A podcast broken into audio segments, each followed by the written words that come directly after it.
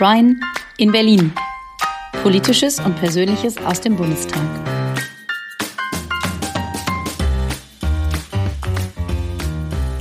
Folge 9. Die Wohngeldreform. Hallo und guten Tag, lieber Brian. Hi, Mareike. Schön, dich zu sehen und zu hören.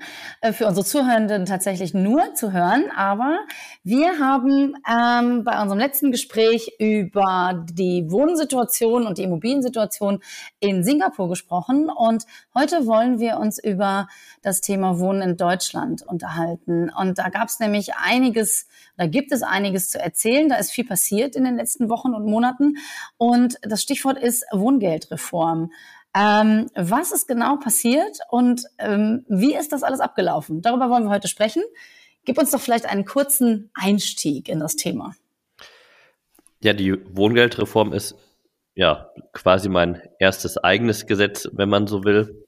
Ich bin ja Berichterstatter für das Wohngeld für unsere Fraktion. Das heißt, ähm, der Verantwortliche, äh, wenn es um die Verhandlungen geht, ähm, wenn es um die Bewertung des Gesetzes geht und ich begleite halt das äh, komplette Gesetzesverfahren in die Fraktion von dem Moment, wo wir den Entwurf der Regierung bekommen, bis zu dem Moment, wo wir es dann auch tatsächlich verabschieden. Und das sind halt mehrere Schritte. Also zuerst ähm, gibt es einen Entwurf, den die äh, Regierung eben vorlegt. Der wird dann eingebracht in der ersten Lesung. Dann geht das zu unserem Ausschuss, äh, dem Ausschuss für Bauen, Wohnen, Stadtentwicklung, Kommunales zur Beratung. Ähm, dann haben wir noch eine Expertenanhörung dazu gemacht und dann wird das in der zweiten, dritten Lesung beschlossen. Das ist jetzt der formale Ablauf, der hört sich sehr kurz an. ja, allerdings, es hört sich an, als wäre das ein relativ ähm, so ein straightforward Prozedere, wo man irgendwie weiß, okay, das ist A, B, C, D, das sind die Schritte und dann ist das alles, wird das alles eingetütet. Aber ganz so einfach ist es natürlich nicht, ne? Genau, weil es gibt dann das äh, Stucksche Gesetz, was auf den ehemaligen ähm, Fraktionsvorsitzenden der SPD äh, folgte. Und zwar, äh, dass kein Gesetz da den Bundestag verlässt, wie es hineingekommen ist. Das heißt also, dass wir uns als Parlamentarier, als Gesetzgeber natürlich das Recht herausnehmen, Entwürfe der Regierung zu verbessern. Ähm, Zwischenfrage, das heißt, das darf niemals passieren. Irgendetwas muss geändert werden. Das heißt, jeder muss sich damit beschäftigen. Ähm, ja, und dann muss etwas geändert werden? Wenn es jetzt besonders gut ist, was wir vorgelegt bekommen haben und man kann nichts mehr ändern, dann kommt das in seltenen Fällen natürlich auch vor. Okay. Aber es gibt natürlich auch, ähm, wie auch beim äh, Wohngeld, dann viele verschiedene Hinweise, aber auch Verständnisfragen zu dem Entwurf der Regierung. Äh, wir haben zum Beispiel dann im Hintergrund Gespräche geführt mit den kommunalen Spitzenverbänden. Das sind die ja, Vertretungen der Städte, der Kreistage, ähm, die dann hier in Berlin sich das auch angeguckt haben. Was bedeutet das zum Beispiel ähm, für die, die es vor Ort umsetzen, für die Wohngeldstellen? Ähm, und dann äh, hat das natürlich auch noch andere Gesprächspartner gegeben. Die Länder haben da drauf geguckt, weil die Länder eben die Hälfte des Wohngelds mitfinanzieren und dafür verantwortlich sind. Ähm, und aber auch ähm, eben ja, Haus und Grund, der Mieterbund, Verbraucherzentralen. Also es sind sehr viele Akteure, die sich damit befassen, mit denen spricht man. Und wir sprechen dann noch in Runden ähm, in der Koalition mit den anderen Berichterstattern der Ampel, die auch, wie ich dann, für ihre Fraktion Verantwortung tragen, diesen Gesetzesentwurf eben zu verhandeln. Und da sitzt dann auch das Ministerium mit am Tisch mit der parlamentarischen Staatssekretärin ähm, und dadurch, dass das jetzt unser Ministerium war, ähm, ist das natürlich nochmal eine etwas andere äh, Gesprächsebene. Und da diskutierten wir dann auch verschiedene Änderungen. Da kann ich gleich mal so ein bisschen mhm. drauf eingehen, was wir da ja. so verändert haben. Wir hatten dann mehrere Runden, in denen wir auch verhandelt haben. Ähm, ist, glaube ich, auch vollkommen normal, dass die ähm, einzelnen Koalitionsfraktionen andere Perspektiven haben, hm. andere Prioritäten haben. Und das haben wir halt dann nochmal zusammengeführt, dass wir so am Ende alle gemeinsam eben das Gesetz verabschieden konnten. Und dann musste das nach unserer Beschlussfassung ja auch noch mal durch den Bundesrat bestätigt werden, mhm. haben die Länder auch einstimmig zugestimmt. Das war auch natürlich eine Menge Arbeit, weil es da um Finanzierung geht, um Arbeit. Die hatten auch verschiedene Vorschläge gemacht, die wir auch schon aufgegriffen haben in unserer Beratung und ah. Diskussion, bevor die das im Bundesrat ändern müssen, weil wenn sie es im Bundesrat ändern, käme das nochmal erstmal zurück in den Bundestag und dann müssten wir es wieder neu beschließen. Aber wir wollten ja, dass es zum ersten ersten in Kraft tritt. Hm. Und das war schon eine sehr kurze Zeitachse von dem Moment der Ankündigung hm. äh, in der Sommerpause von Olaf Scholz bis jetzt Ende November, mhm. äh, wo wir es dann auch im Bundesrat zur Verabschiedung gebracht haben. Und ist das, also das ist eher unüblich, dass man das vorher mit den Ländern schon einmal gegencheckt sozusagen, also denen schon die Möglichkeit gibt, da drauf zu schauen und zu sagen, okay, ähm, bevor wir die, den ganz offiziellen Weg gehen, ähm, könnt ihr schon einmal draufschauen, damit wir uns diesen, dieses Hin und Her dann hinterher tatsächlich sparen, weil es ja im Sinne der BürgerInnen ist, das dann auch zum 1.1. Ähm, in Kraft treten zu lassen. Nee, also es ist schon, schon ein übliches Verfahren eher. Okay. Mhm. Ähm, aber äh, in unterschiedlicher Ausprägung. Also äh, es gibt natürlich auch äh, ja, Vorschläge, die man dann nicht aufnimmt äh, seitens der Länder und es gibt auch Gesetze, wo man sehr wenig davon aufnimmt. Mhm, okay. Und ähm, uns war es halt äh, da nochmal wichtig, genau hinzuschauen, was da an Hinweisen gibt, genauso wie von den kommunalen Spitzenverbänden weil die Umsetzung natürlich vor Ort in den Wohngeldstellen erfolgt und uns natürlich dran gelegen war, ähm, bei dieser großen Herausforderung, wir haben ja die Zahl ähm, derjenigen, die diese Leistung bekommen, Wohngeld, ähm, immens vergrößert. Wir sind jetzt bei zwei Millionen Haushalten ungefähr, die Anspruch auf Wohngeld haben. Mhm, wichtig ist schon mal, das werde ich wahrscheinlich äh, mehrfach heute sagen, dass ähm, man den Anspruch aufs Wohngeld auch äh, geltend machen muss. Also das heißt, man muss das beantragen bei der Wohngeldstelle, das kommt nicht automatisch. Und deswegen kann ich nur dafür werben, einmal den eigenen Anspruch zu prüfen. Wir haben dafür zum Beispiel auf der Seite des Ministeriums einen Wohngeldrechner, ähm, der mit ein paar Zahlen, die man dann eingibt, ähm, einerseits sagt, okay, du bist wahrscheinlich wohngeldberechtigt und das könnte ungefähr die Höhe sein des Wohngeldes. Mhm. Denn man muss wissen, die Berechnung des Wohngeldes ist schon sehr komplex. Das berechnet man auch nicht händisch.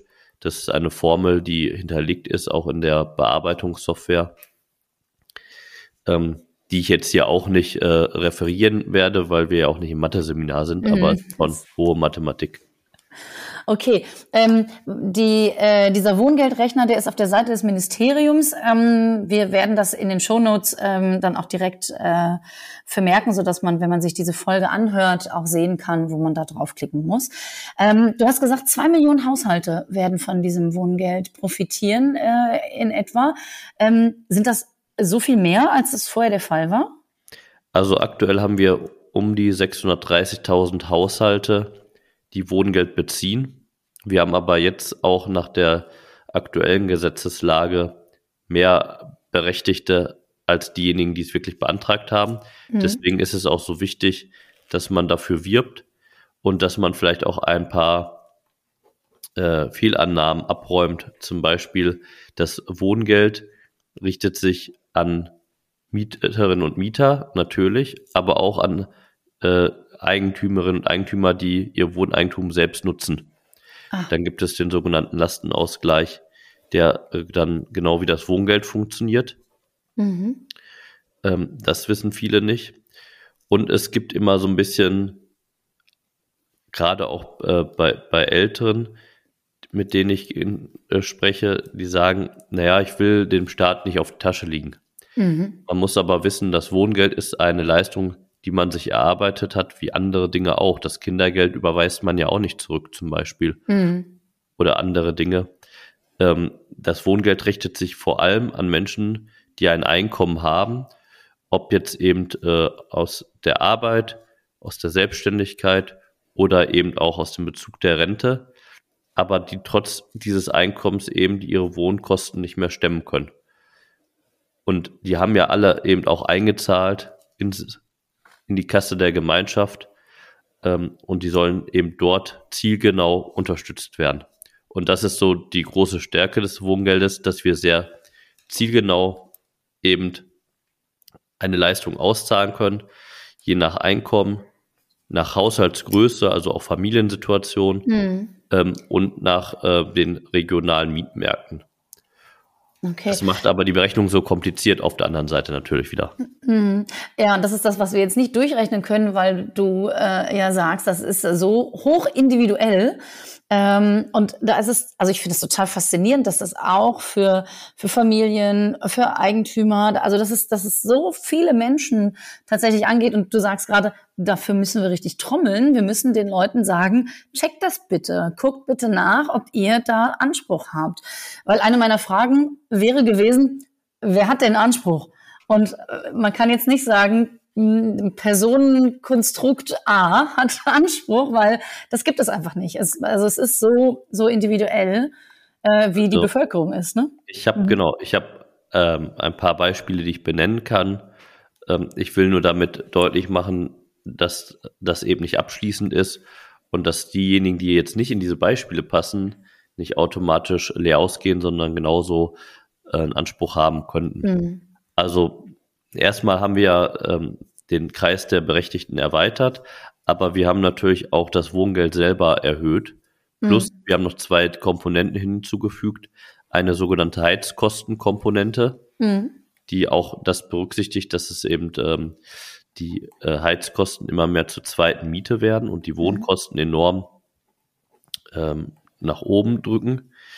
Ähm, die äh, ist auch quasi daraus entstanden, dass wir jetzt in diesem Jahr zweimal einen Heizkostenzuschuss ausgezahlt haben. Der ging ja auch hm. immer an die Wohngeldempfängerinnen und Empfänger. Ja. Wir haben noch so eine, eine sogenannte Klimakomponente, die das ähm, Wohngeld ein Stück weit erhöht, ähm, weil wir sagen, da wo quasi Wohnraum klimagerecht saniert wurde, ist die Miete ja automatisch höher mm. durch die Investitionskosten. Mm. Ja. Das wollen wir damit im Moment jedenfalls pauschal ein Stück weit ausgleichen. Mhm.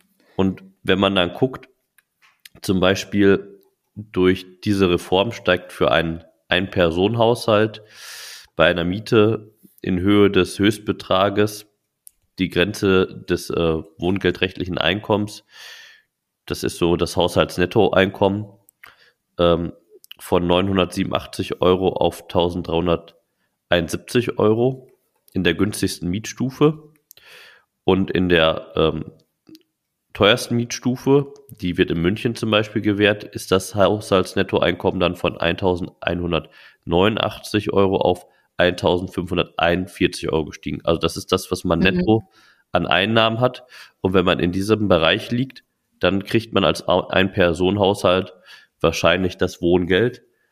Ähm, die Mietenstufen, das ist das, was ich sagte, wo man halt versucht, die unterschiedlichen ähm, Miet, Mieten irgendwo regional zu erfassen, von eins bis sieben.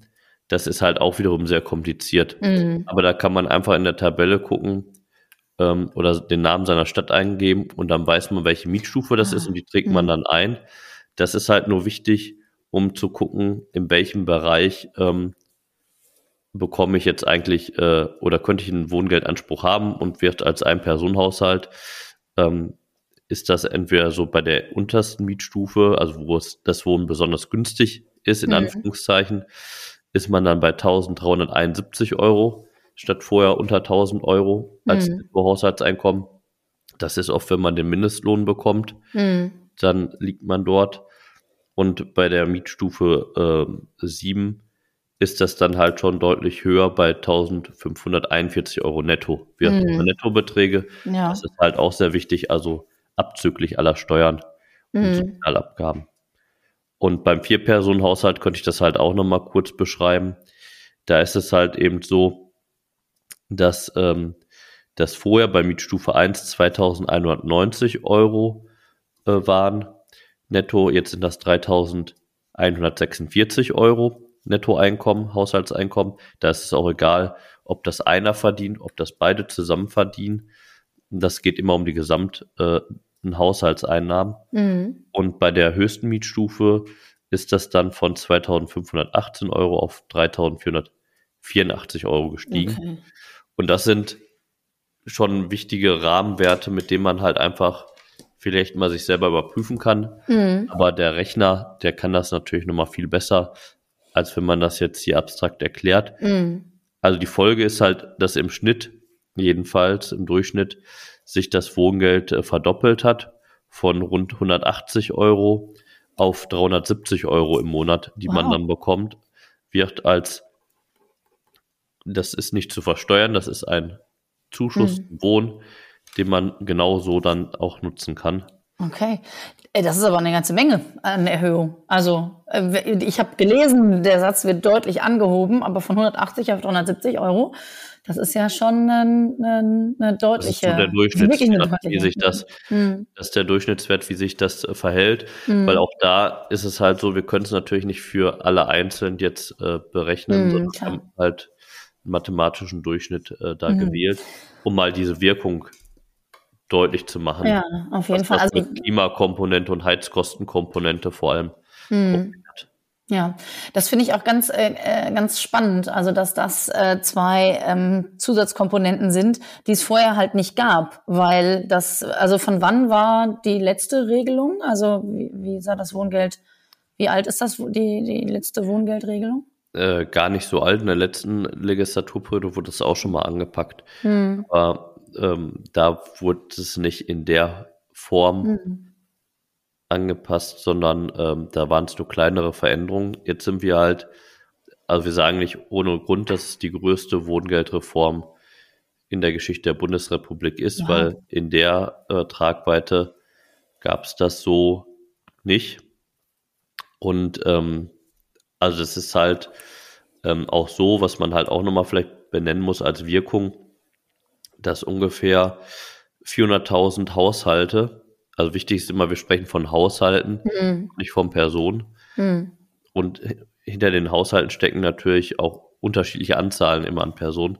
Mhm. Dass knapp 400 Haushalte aus der Grundsicherung, also aus SGB II oder auch ähm, SGB XII hinaus wachsen werden, sagen wir immer, mhm. weil sie jetzt einen höheren Anspruch übers Wohngeld haben und mit ihren Einkommen zusammen auf jeden Fall über die Grundsicherung liegen. Weil mhm. was man auch immer wissen muss, und deswegen habe ich immer gesagt, zum Beispiel Bürgergeld und Wohngeld gehen Hand in Hand. Mhm. Wir haben ja äh, in der Grundsicherung auch viele Menschen, die Vollzeit arbeiten gehen mhm. und wo das Einkommen dann trotzdem nicht reicht. Mhm. Und mit dem Wohngeld holen wir die dann eben aus der Grundsicherung raus. Das macht natürlich auch etwas und bedeutet etwas auch für Menschen. Und äh, das, das ist halt einfach auch nochmal ein wichtiger, wichtiger Schritt der, der Reform. Ja. Super spannend. Das heißt, ihr habt am ähm, 28. September diese Wohngeldreform beschlossen und äh, dann ging es richtig los. Dann sind die ganzen, ist die ganze Detailarbeit passiert und ähm, die erste Lesung war am 13. Oktober. Ähm, und du hattest ja am Anfang beschrieben, wie so das Prozedere ist. Ähm, und du hattest auch gesagt, dass das für dich was Besonderes war, weil das jetzt das erste Gesetz war, das du jetzt so mitbegleitet hast. Du hast gesagt, mein erstes Gesetz. Das klingt, das klingt ein bisschen so, oh, mein, mein erstes Gesetz.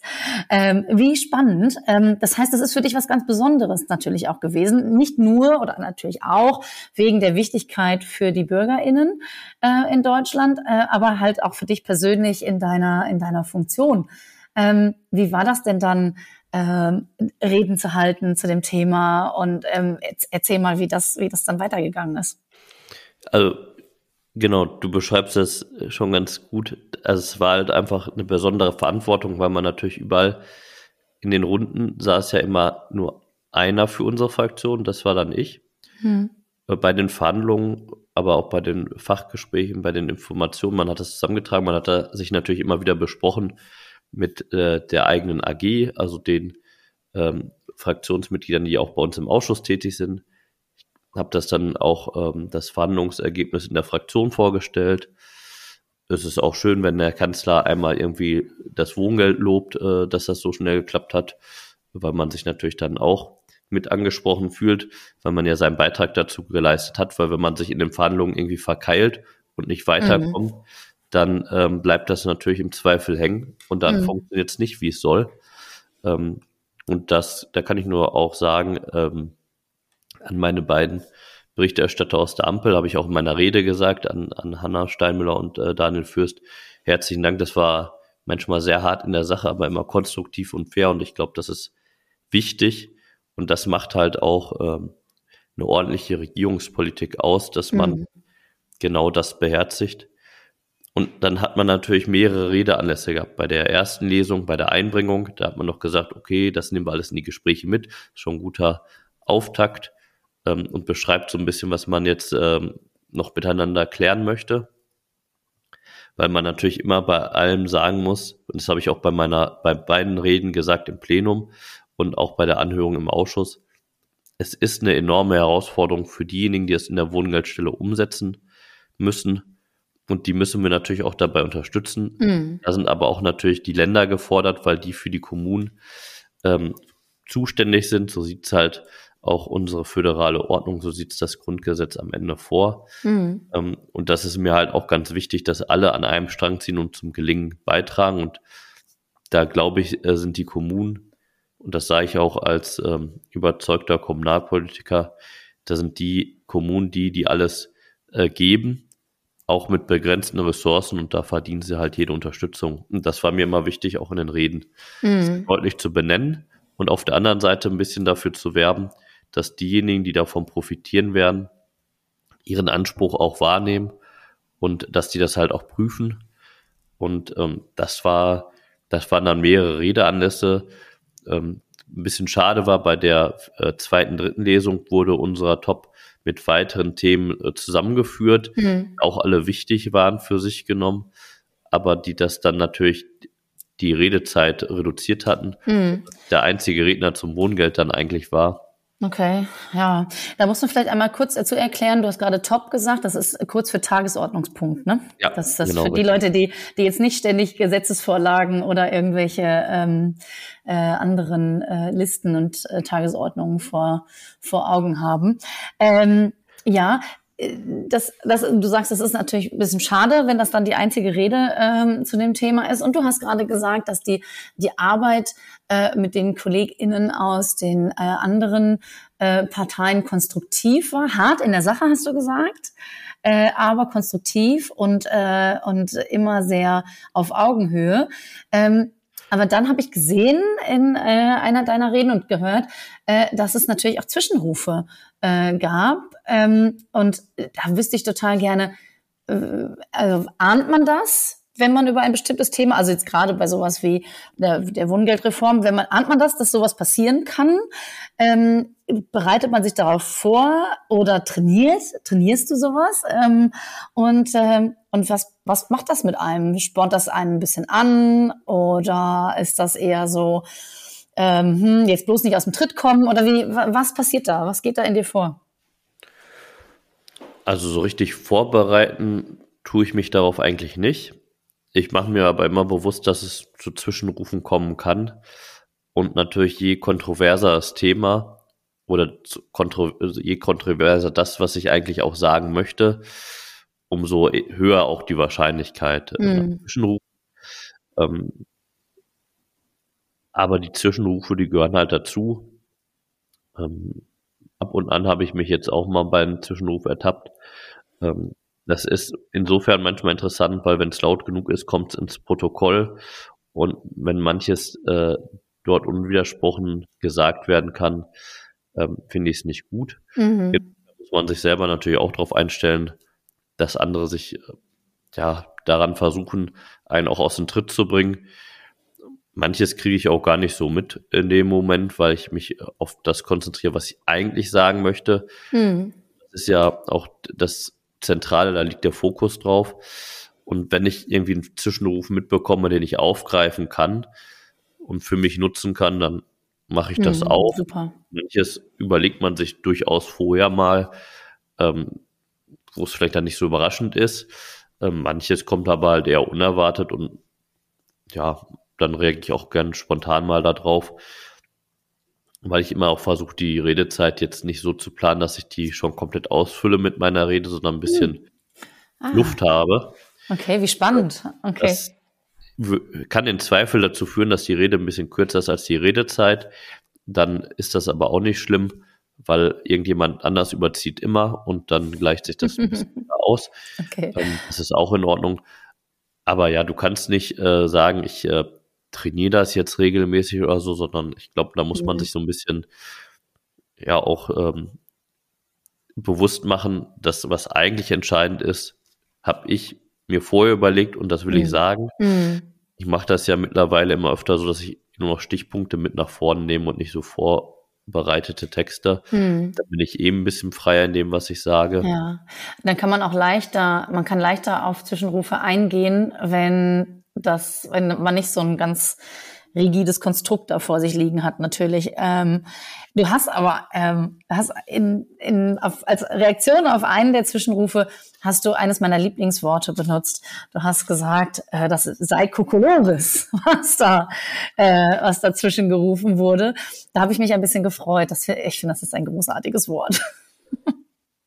Ja, das, das stimmt. Das war bei dem äh, äh, Anlass, da hatte die ähm, AfD einen Antrag äh, noch gestellt, ähm, der letztendlich dazu geführt hätte, dass man vor Ort kommunal gar nichts mehr entscheiden könnte, in der irrsinnigen Annahme, dass das dann quasi den Markt der Eigentümer stärken würde.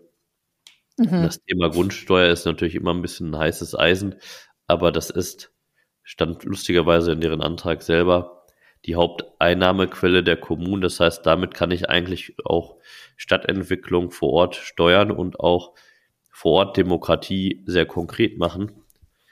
Ähm, das halt zu nehmen ist irgendwie eben Kokolores. Mm, so, ja, das, sehr gut. Das, ich fand super. Manche Dinge muss man halt beim Namen nennen, auch wenn es vielleicht nicht, nicht, ähm, nicht immer alle so als modernes Wort nehmen, aber manchmal kommen dann halt einfach irgendwie gerade Worte in den Sinn. Ey, super.